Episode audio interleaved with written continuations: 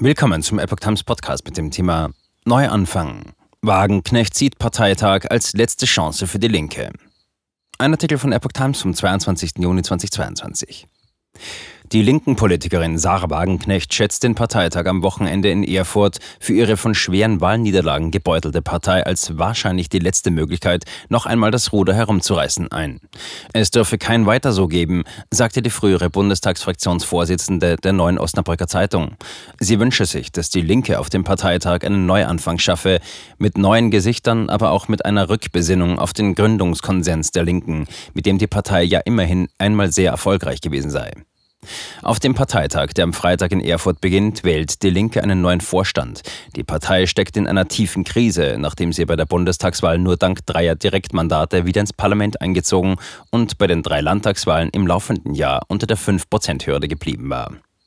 Wagenknecht forderte, die Linke müsse wieder die politische Kraft werden, die in den Augen der Menschen klar für mehr soziale Gerechtigkeit und für Frieden steht. Wenn wir es schaffen, geeint einen solchen Kurs zu vertreten, dann hat die Linke gute Chancen, wieder mehr Zustimmung bei den Wählern zu gewinnen.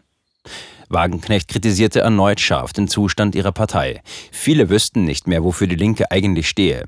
Sie vertrete in wichtigen Fragen gegensätzliche Positionen.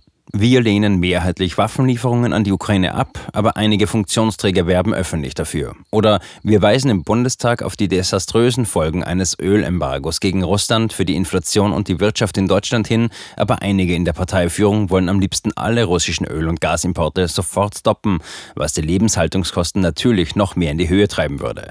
Da wendeten sich die Leute entsetzt ab, so Wagenknecht.